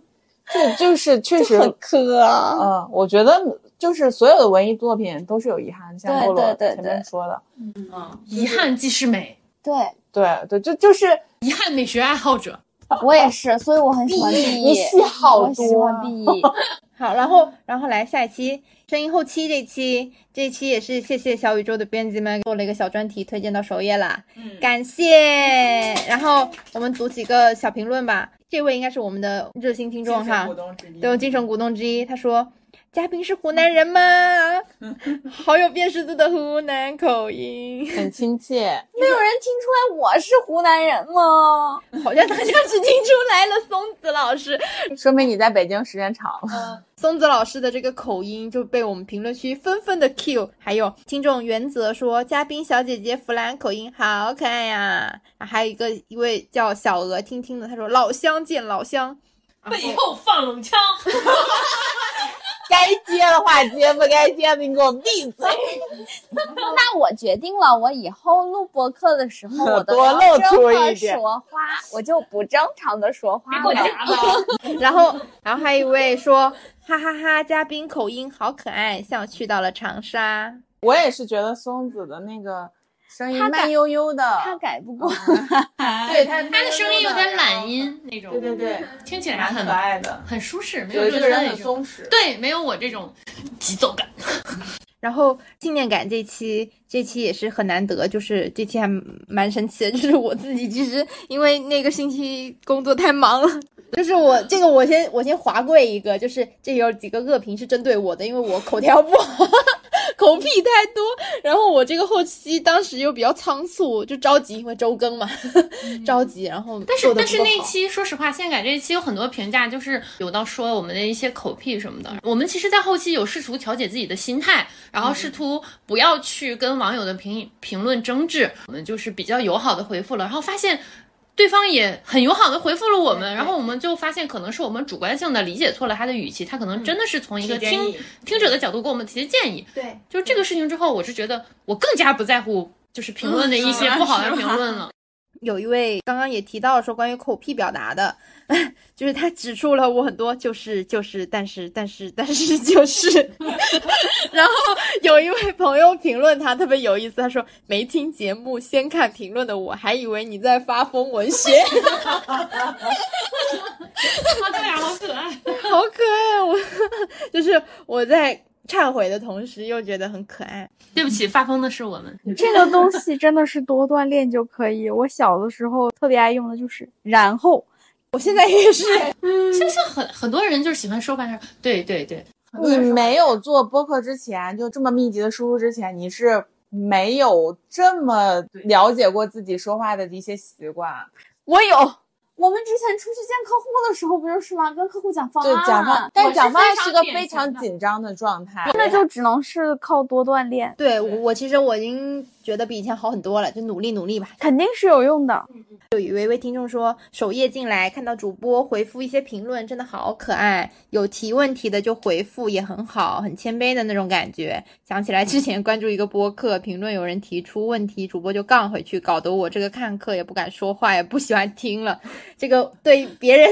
别人怎么回复这个我不评论。关于回评论这个事情，我刚好也就是前两周吧，就这个事情我真的很认真的跟。其他的主播交流过，就是每个主播的想法是，就是我们会发现说，在中文播客有一个很特殊的点，就是小宇宙会有评论这个东西，但在苹果播客的话，你回复不了评论，而且恶评还蛮多的，然后也没法操控或处理。你就没办法，就是它有多差就多差。如果说是做播客做很长时间的那个主播，他们就是这么一个反馈。然后我当时想说，我还好，我们 才做了半年，在苹果 Podcast 那边也没有太多的评论，或者说有留言、留言啊、评分啊什么，就还行。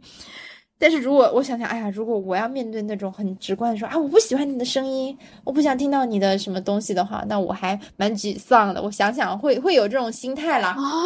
不是每一个人都会喜欢我们的，是不要这样。是的，后来就是爱咱。然后反正那天那天关于评论这个事情，我们做了很深的交流，就关于说要不要去怎么去对待评论。然后反正我们后来都就是我们统一认为说，其实评论是国内的中文播客平台一个很大的特色，然后也是一个很重要的一个部分。就是我们就还是要善用它，就是当成一个很好的跟听众交流的一个平台，这样子就好了。可以增强你的粉丝粘性。对对，我我后来就是我也很关注，我也会去多去回复，多去跟他大家交流，但是我也希望是变成一个很好的良性的一个互动的一个地方嘛。然后包括就是做这么多期节目以来，我很感动的是有几位非常固定的在我们播客一更新就会马上来听的朋友们，然后是可能还没听先留个了个言，我很谢谢你们，就是这里非常非常非常的感谢这几位朋友的出现，然后谢谢大家的支持。对，真的。谢谢大家的支谢谢大持，谢谢你们抢我沙发。我有时候也很着急，我说我杀一个发，然后我过来之后发现什么，有人比我还快哦。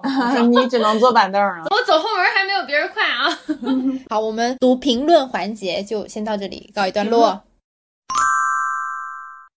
我说个别的事儿，就是我本人除了说在录聊一会儿吧之外，我还去朋友那儿玩了一下，然后还得到蛮多有意思的回复的，我觉得也挺好的，就谢谢大家。虽然就是大家不一定是对娱乐八卦感兴趣吧，但是起码对我本人的口条以及我本人的一些输出表达做了一些肯定，我非常感感谢大家。然后首先是我印象深刻，我现在就不读了，感感觉在找人夸我一样，但是我我很感谢啦。就首先就是说什么让我开一个生活类的呀，哎，谢谢大家，我应该暂时没有这个想法。然后其次就是挺喜欢听我的声音，我谢谢大家。因为我其实本人声音录出来跟我平时说话还有一些差别的，然后包括我在录聊一会儿吧的时候，我声音跟就是还比较亢奋，这个是我之前自己单录单口的时候我有说过，就是我会比较亢奋一点，但是我平时说话不是这样的，是因为其实声音通过了话筒。都会不太一样，就是你在不同的话筒的里头声音也会不一样。对，然后还有就是其他的评论，这个我具体不找了。就是有一些评论，就是关于我们一些剪辑呀，包括一些呃录音的设备呀、转音、转场，对，还有环境呀一些想法跟建议吧。这个我就。统一就说一下，因为我们也不是没有尝试过去那种比较专业的播客录音间去录制，然后我们录完之后，其实发现还蛮紧张的，然后其实会影响我们整个输出的一个效果。我们录制场地也比较随机，也会根据说跟那个嘉宾约的情况，可能去一些像一些会议室啊、什么茶馆啊、咖啡店啊，然后或者是在朋友家里啊这样子录，就这样子，我们其实所有人都是一个比较放松的状态，然后设备呢当当然也比较简陋了，就等我们有。钱了，我们再更新我们的设备。我们现在就是两个 普通的麦克风，然后用手机的录制的频率也比较高，就希望大家多多包涵。然后剪辑方面，我也会多多的学习，就以后争取剪得更好。这些都是我需要不断学习和成长的地方。如果要是在那个录音棚里录的话，那个人声就是特别清晰，就其实听起来的那个氛围感也没有那么的好。然后太专业了，这个是没有必要录那么干的音了。对，当然了，我的目标是我有钱了，我肯定给大家更新一个 nice 的设备，让我们大家录的都非常快乐。这个是我一个小目标。最后就是我们对聊一会儿吧，有什么祝福、祝愿、想法？最后最后就是可以再说一下吧。然后包括对自己。呃，我先说吧，因为我可能想表达的一件事有点重，因为这个也是一直以来，就是最近这段时间压在我心上的一块石头。我还是希望大家都能够，无论做什么工作都快乐的工作吧，因为在娱乐圈行业也好，或者是在其他的行业也好，就每个行业都有各自的压力，就是大家肯定都有自己就是非常痛苦的地方，所以就如果真的要感觉到自己有有情绪不好的时候，然后或者是。长时间维持在一个情绪不好的状态的时候，一定要及时的排解或者是寻求帮助。直到昨天晚上，我还都在听一些关于心理健康一些播客节目，然后我觉得是对于我来说受益蛮多的。虽然我不是被病痛折磨的那个人，但我是被病痛折磨的人的亲友，所以我是很希望我身边的朋友都能够健康的。前面有讲有说自己是为爱作义嘛，因为我是觉得。这半年以来，大家可能一直都在有一些或大或小的变化，给到我的感觉就是大家能量值都有一些降低，所以就在这个时候，可能我就充当朋友的这个身份的话，我就需要跳出来，然后就是去帮助我的一些好朋友去进行一些疏解，想尽自己的努力去做出一点尝试改变嘛。就是无论你身边的朋友也好，或者你自己也好，其实当有有人跟你聊起这件事情的时候，他是很希望能够帮助你的。我希望无论你是那个人，或者是你在帮助别人的时候，嗯，都尽量的敞开心扉，然后去真诚的交流，然后也不要去避讳这些事情。然后我还是希望大家身心都能够健康。至于我们的播客呢，我还是希望我们能够传递更多的正能量，传递更多快乐。也不是说我们一定。站在多高的立场，或者是我一定要有一些什么道德感、使命感之类的。我觉得还是因为我们走过的一些路，特别是弯路嘛，不希望别人再走。然后是想从我们的角度提一些是我们的看法和建议，然后希望大家能够在我们的一些输出里面找到共鸣。然后这就是我觉得我做这件事情目前为止我一个出发点和我觉得能够感受到意义所在的一个地方。因为刚刚听了 C C 讲情绪的问题嘛，就是我还想提醒大家一点，虽然现在提倡用发疯文学 去攻克，就是可能职场或者是生活里的一些情况，我想要提醒大家，在发疯的时候需要注意到一个度，因为我之前就是因为发疯这件事情，然后有去咨询过，发现自己出现了植物神经功能性的紊乱。这个东西其实也是对自己的一个伤害，在你发疯的过程中，会给你的身体，不管是精神还是肉体上，都是会有一定的损伤的。所以你在发疯回怼别人的时候，也是需要注意到这个度的。你要相信，伤害你的人确实早晚都是会有业力回馈的，而且大家真的尽量少生气，少生气，少生气，特别是女生，我。我最近看着我自己的体检报告，我真的觉得 我的离职不仅仅是一一次离职，而是我自己的一次自救，保命啊！所以就希望，除了在考虑到自己心情愉悦的同时，也要注意自己的身体。嗯，虽然有一些话就是听起来，你去医院看病的时候，医生总是跟你说你要开心，你要早睡，嗯，确实是会造成很多不可逆转的问题的。然后也希望我们的聊一会儿吧能越来越好，能朝着 毛毛想要的方向不断的前进。然后我自己在不断的积累之后呢，也希望可以给大家带来更多不同的内容上的东西。首先，对我们这个节目的话，其实我觉得我们节目其实已经做蛮好的了。然后对未来的一个展望就是没有什么展望，顺其自然的发展。其实我是希望我们在做这个过程中，我也好。然后大家也好，包括毛毛，因为毛毛在这个做这个事情中，他压力是比较大的，因为他比较忙。就是我们在工作中、生活中，其实已经有很多烦恼了，所以我是希望这个地方能是我们一个自由发散思维、自由发表自己言论的一个乌托邦。对，确实。然后啊，我可能会想开一个自己单口的博客，这是我对我自己的打算，因为 因为我这个人太喜欢满嘴跑火车，我这个东西说出来。太不符合我们节目的调性了。还有就是，我们这个聊一会儿吧，其实想做一个中长时长的节目。然后有的时候我自己脑袋脑电波突然之间来电了，我可能就想说这么三五分钟，不值得我们单独开一个话题，就可能会弄一个随播。而且我后来发现。人的脑子记忆是有限的，然后但是你通过这个播客的媒介，可以记录下来当时当下很多的东西，包括心境。可能我们现在录的一些观点，我们可能明年再来看，后年再来看，就和现在不一样了，就不是现在的心境了。所以我觉得它做一个电子备忘录也是不错的。所以我可能会想开一个自己的小东西。另外呢，就是我对我自己的一个展望，其实也没有什么展望，我是走一步算一步的人，我没有太长的规划，我是非常典型的活在当下的人。我也是。还有一点就是。我自己的职业规划其实还一直不是那么清晰，或者说我是典型的享乐主义，钱多钱少都能花，开不开心都能过。我整体比较乐观。我觉得我这两年成长最多的是我学会当一个倾听者了。我其实是非常爱表达的一个人，就是路过一只狗，我都能拉着聊半小时的这个程度。就只要路过一个什么东西，就别跑，先给我听的。有没有人为狗发声？狗见了都我狗见了都要哭。我跟那个毛毛还有西西在一块儿，其实我会努力的去倾听，我会觉得这个是我的一个进步。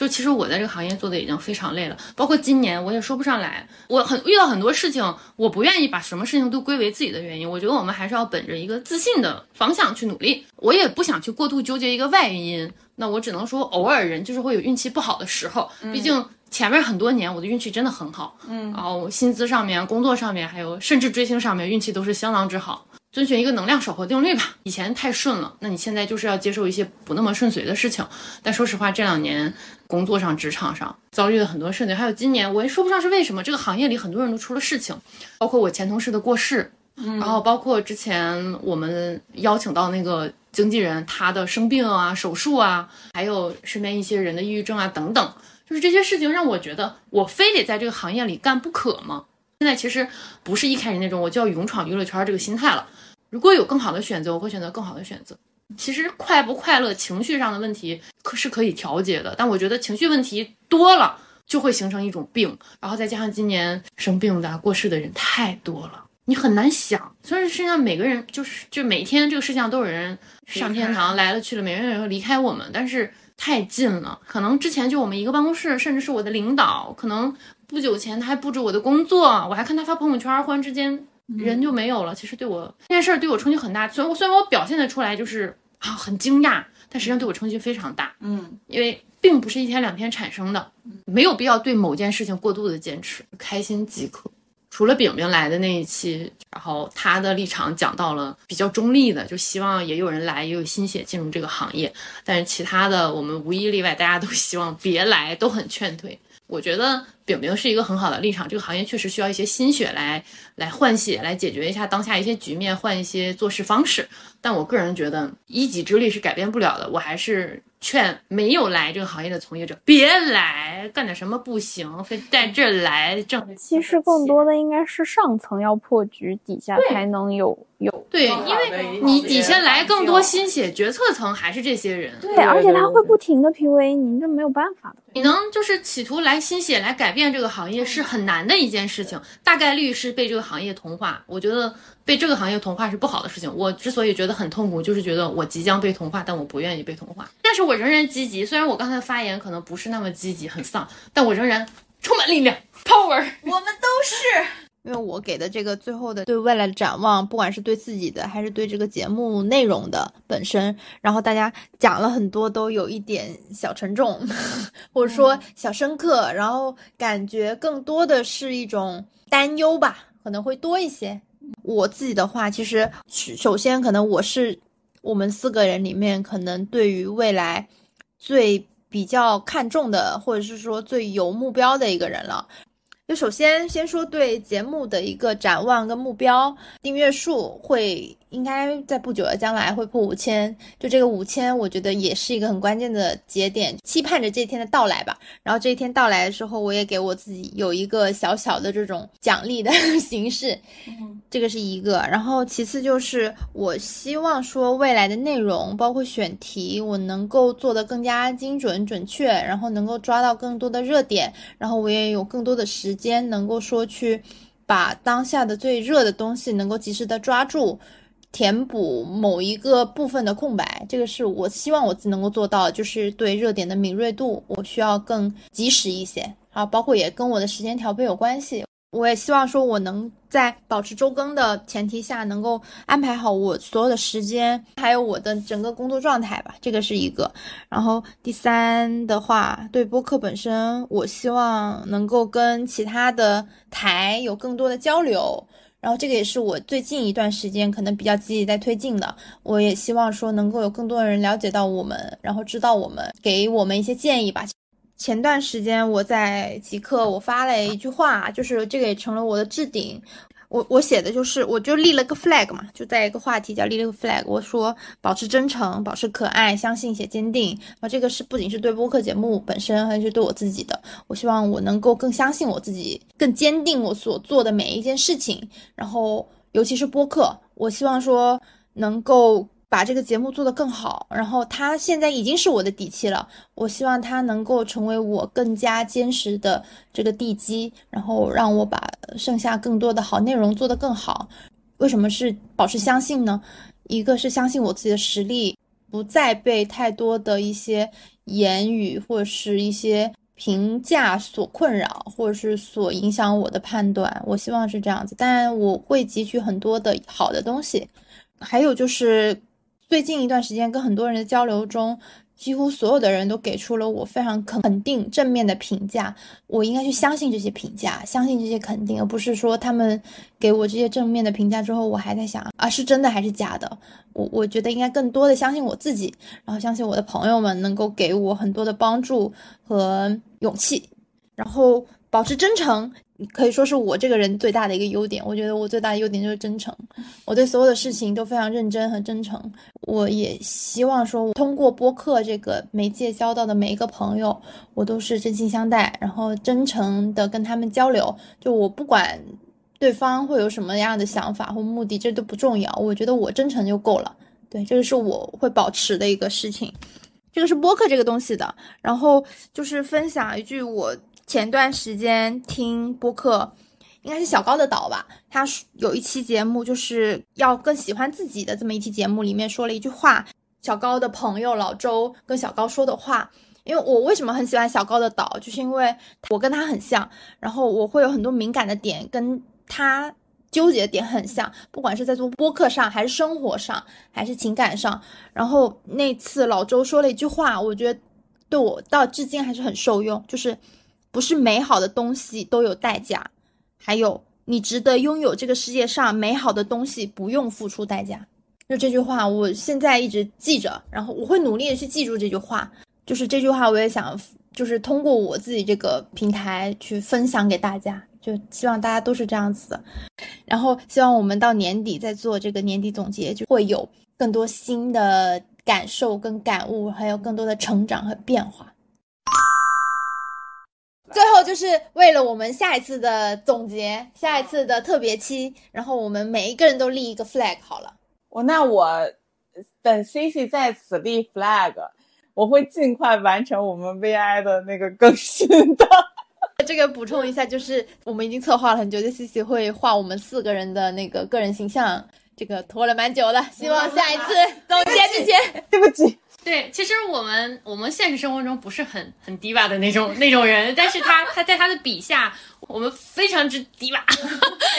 这个是一个小 flag。然后好，下一个谁？我的。然后我也立一个 flag 吧，呃，是一个是我自己的，一个是节目的。那我们这个播客之前我就有讲，就是想做一套贴纸。啊，对我们俩是一一套的，呃，对，然后还得等我。他说哎，那也不一定，我可能也会 push 你。对，尽快吧，可能这个这个贴纸，我觉得是这样，就是等到我们下次 maybe 有一些线下活动的时候，我可以去大大的派一些这种贴纸。对，我想做一些，说成我们名片了。对，我想做一个比较有意思的嘛，就还没有想好，我可能做打工人系列，也可以做那种 I don't care 系列，比如说那英老师的那个名言啊。妈的，最烦装叉的人，这 种可能可能会这样，但是没有想好，但是需要一些构思。等我等我不加班的时候，我会构思一下。然后，对于对于我个人的话，想做一个个人播客，可以多多期待一下老舅的个人单口播客，叫做一人废话。就是我我的播客那纯属是一个瞎叭叭的。等哪天听众多了，谁还干这个什么娱乐圈？咱们去走脱口秀，咱们就拜拜。对，到时候可以。对，别听我在这放呸，大家不要信。还有就是对我个人的 flag 就。就是我，我就希望我能做一个更快乐的人。虽然我现在我已经觉得我自己是快乐小猪，充满力量 power，但我还希望我更快乐。就是现在仍然会有一些人会影响到我的心情，我希望再努力一点，让我可以不 care 所有人。然后希望找我的私活的甲方爸爸更多一些，加油 power 冲！你怎么开始许愿了呢？不好意思，这里是 flag 而不是王八许愿池，对不起。菠萝，菠萝就是身体健康一点吧，就是恢复到以前那样比较有能量。虽然大家现在也觉得就是我还是挺有能量的，但是嗯，然后我其实自己也已经找到了自己今后想要做的事情，只是我可能要更加的沉淀的时间，对，去明确的筹备一下我自己未来的一些计划。嗯，然后 flag 是。Flag 是，我就希望，如果是节目的 flag 的话，我就希望大家的愿望都实现。这王八许愿池了，这又属于是。对，我就是王八许愿池，我就这样。不是，没有别的意思，王八是我自我们自己啊，我们就是是这个意思。我们绝对没有内涵、听众以及小宇宙平台，没有，对不起，对不起，就我们说王八许愿池，就我们自己是啊，我是我是，对不起，对不起。我们就是希望自己想要的都能实现，也希望大家都能实现，心想事成，一定可以的。作为节目的收尾，然后我本人毛毛，我来立两个 flag，一个 flag 是节目的 flag，是我希望二零二三年结束的时候，在那个各个播客的总结榜上能有聊一会儿吧的名字，尤其是小宇宙。还有就是订阅很好实现吧，就是拿个小小的奖，然后还有没有我没有在暗示小宇宙的意思，私密马赛。然后还有就是另外一个就是更实际一点的是，或者说一周年的时候吧，就说一周年嘛，因为我们这个播客开始是二月六号开始更新第一期节目的，到明年的二月六号，我希望我们订阅能够接近，或者是最好是破万。一个大 flag，我们的播客竟然是水瓶座，还还有一点，还有一点就是，如果下一次总结，就是年底总结的时候，或者说年底回顾的时候，我们这 flag 没实现的话，我们就把这一期这一期重新编辑一下，删除这些 flag，还是留着吧。你以为两个多小时我听到最后啊？然后另外一个是对我自己的 flag，其实想的比较抽象。我第一个 flag 就是身体健康，就这个健康就是身体上的健康以及精神上的健康。然后今年能看多多看一点书，多听一点播客，然后能够多写一点文章，然后获得更多人的支持和认可。最重要是我自己对我自己的认可。嗯，对，就这样吧。然后希望我们所有的 flag 都能实现。如果没有实现的话也没有关系，就惩罚呗。哎，咱就是玩的就是一个心跳，玩的就是一个。那你惩罚我们大吃一顿。可以，可以，可以，可以。Hi, it's me again, I'm back. Let's talk ASAP. Do you have the time? Let's talk ASAP, baby. Hurry up, don't be lazy. ASAP, baby. Hurry up, don't say. 알기 다 한 줄 알고 빨간색 눌러 끊고 나니 생각나서 다시 또 울려 There's this one more thing I'll show you Come with me, so much to do and love to see 如果喜欢我们的节目，欢迎多多点击订阅，也可以来留言区和我们一起聊天。你们的鼓励就是我们最大的动力。今天就先到这里啦，我们下次再聊一会儿吧，拜拜。